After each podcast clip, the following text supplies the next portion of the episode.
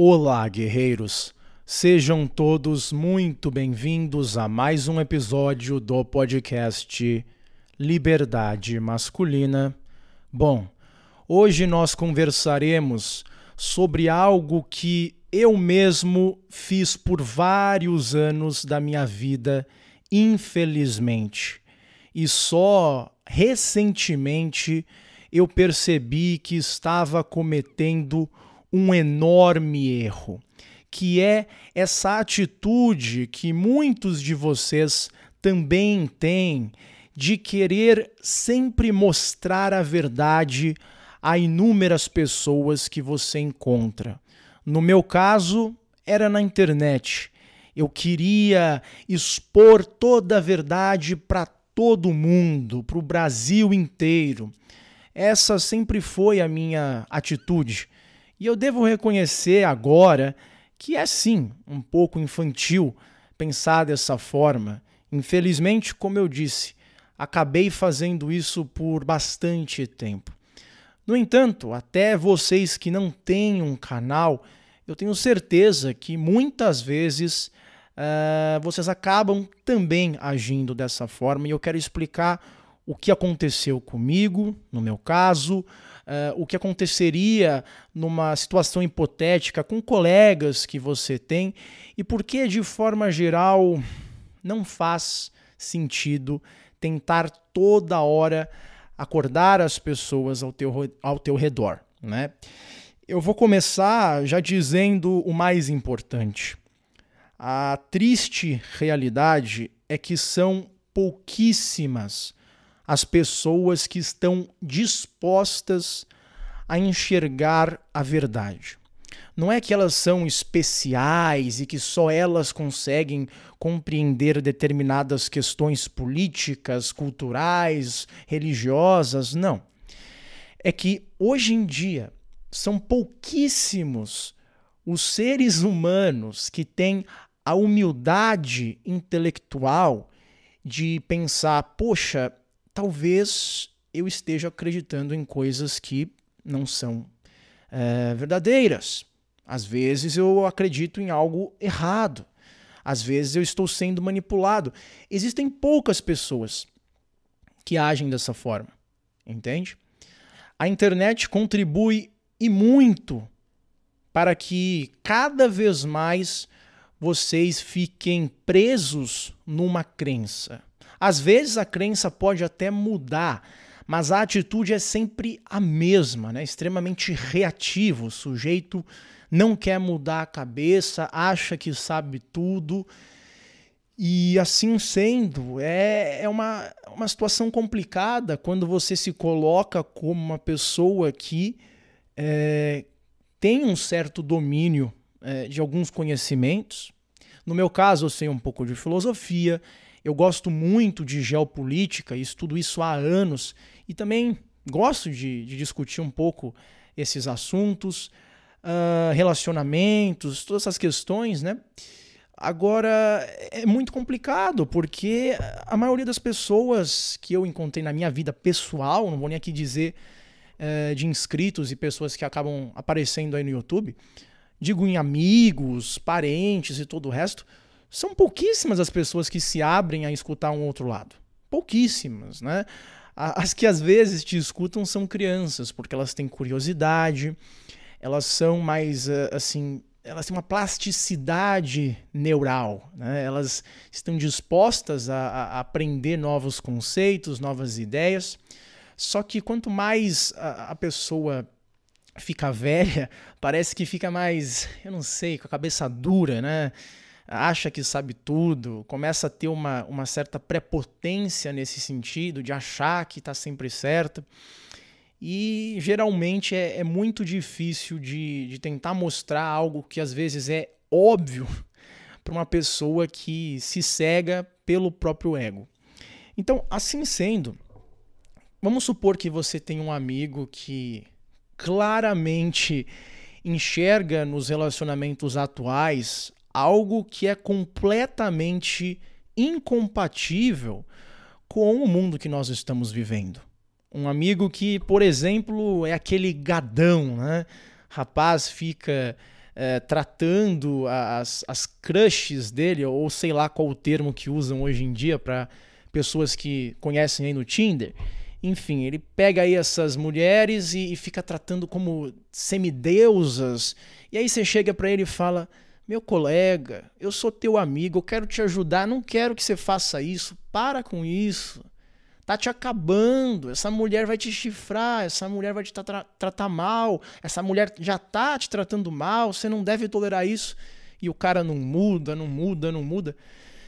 Amigo, você tem que compreender que existem pessoas assim e elas são a grande maioria, né?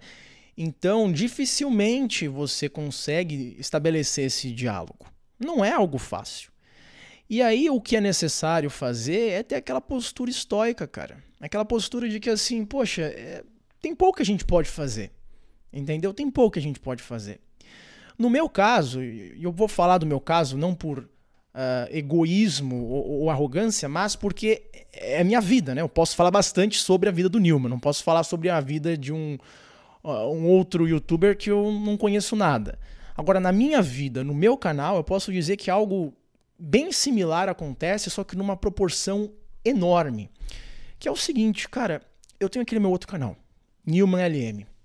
E aí eu vou, vou aqui ser sincero com vocês talvez crie uma, uma rixa, né?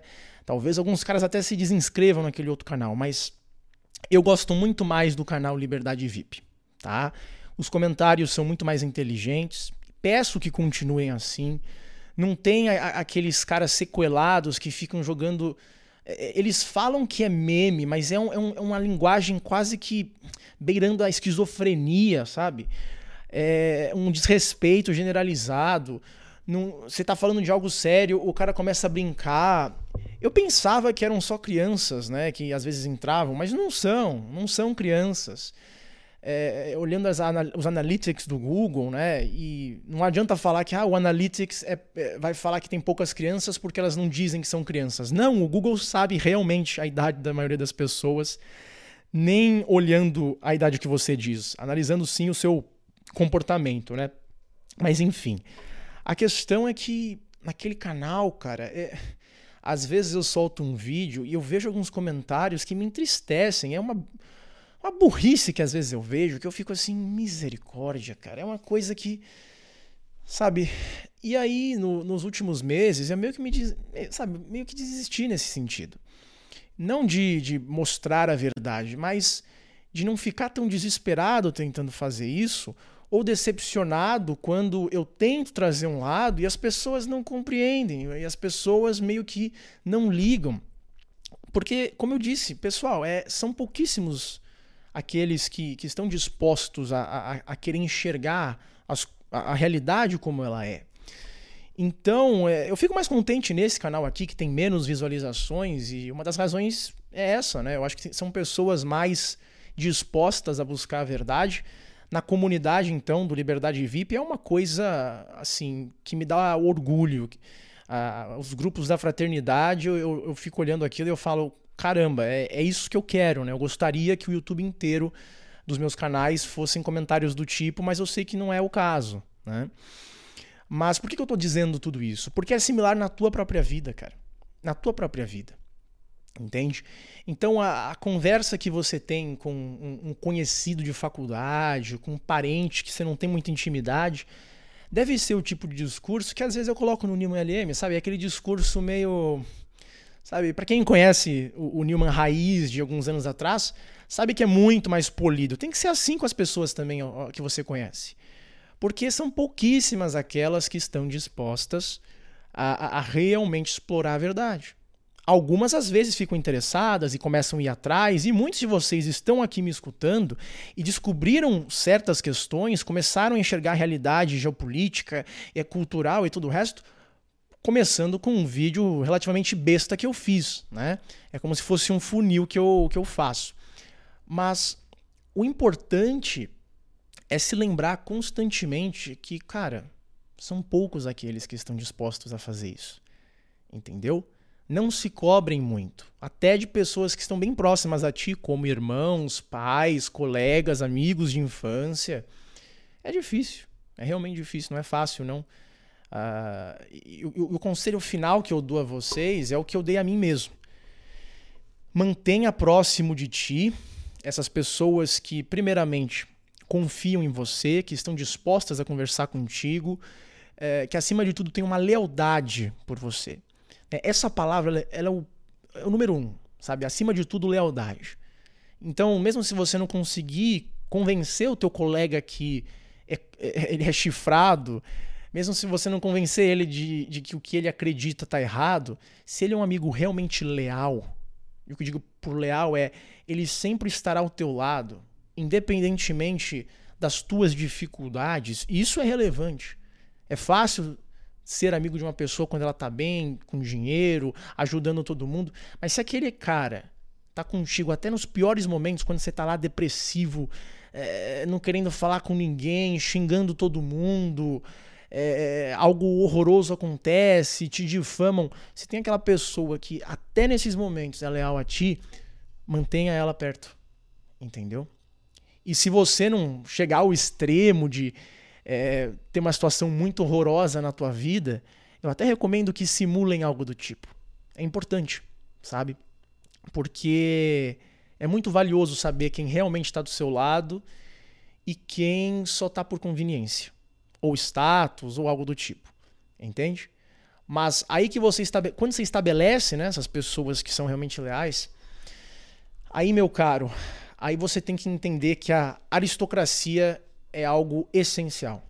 Você pode pensar, ai, mas por que eu gosto da anarquia? Porque é bom quando ninguém lidera nada. Cala a boca. Cala a boca e vê o mundo real. Desculpa, mas é, assim, para de ser palpiteiro burro. Saia do quarto e veja o mundo real. Sem hierarquia, nada é feito, meu filho. Nada é feito. Se você não tem uma hierarquia de, por exemplo, expertise em construir prédios, se todo mundo é igual, então o palpite de qualquer pedreiro vale tanto quanto o daquele engenheiro que trabalhou naquilo por 50 anos. Entende onde eu estou chegando? Para você agir você precisa de um caminho. E esse caminho deve ser construído com base numa hierarquia, né? Que sim, os que estão lá no, no topo, que têm mais sabedoria em determinado assunto, em determinada técnica, levam adiante aquele projeto. Veja que até a União Soviética tinha isso, né? Obviamente, aqueles que eram capazes em termos de administração pública, tinham os cargos que tinham, aqueles que tinham uma capacidade em lidar com assuntos militares, a mesma coisa, os que eram cientistas de forma similar. Então, é, da mesma forma, é, estabeleçam é, essa mentalidade aristocrática na tua vida.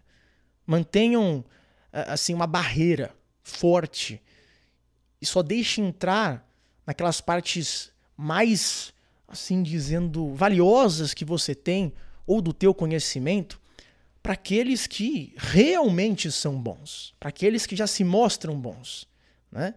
Porque se o sujeito é um desconhecido ainda para ti, ele não é aquele teu amigo de infância, bom, por que que você iria querer falar com ele? Entendeu? Às vezes você não pode confiar. Então, essa barreira aristocrática é necessária. Inclusive eu mesmo, Vou, vou citar de novo o exemplo da minha comunidade, porque é o que eu posso né, falar com propriedade. No começo, é, o preço era acho que 30 reais a fraternidade, 15 reais para todo mundo assistir todo o conteúdo. E essas pessoas que entraram na minha cabeça são aquelas que mais acreditam em mim, que são mais leais ao Newman. E por conta disso que eu mais valorizo.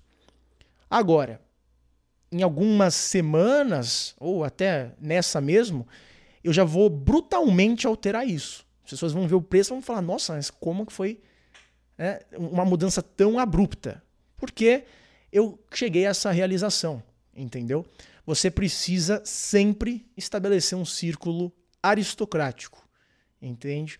Qualquer realidade em que você não tem essa hierarquia cai aos pedaços. Então, mais importante do que quantidade é qualidade especialmente quando a gente fala em relação à disseminação da verdade.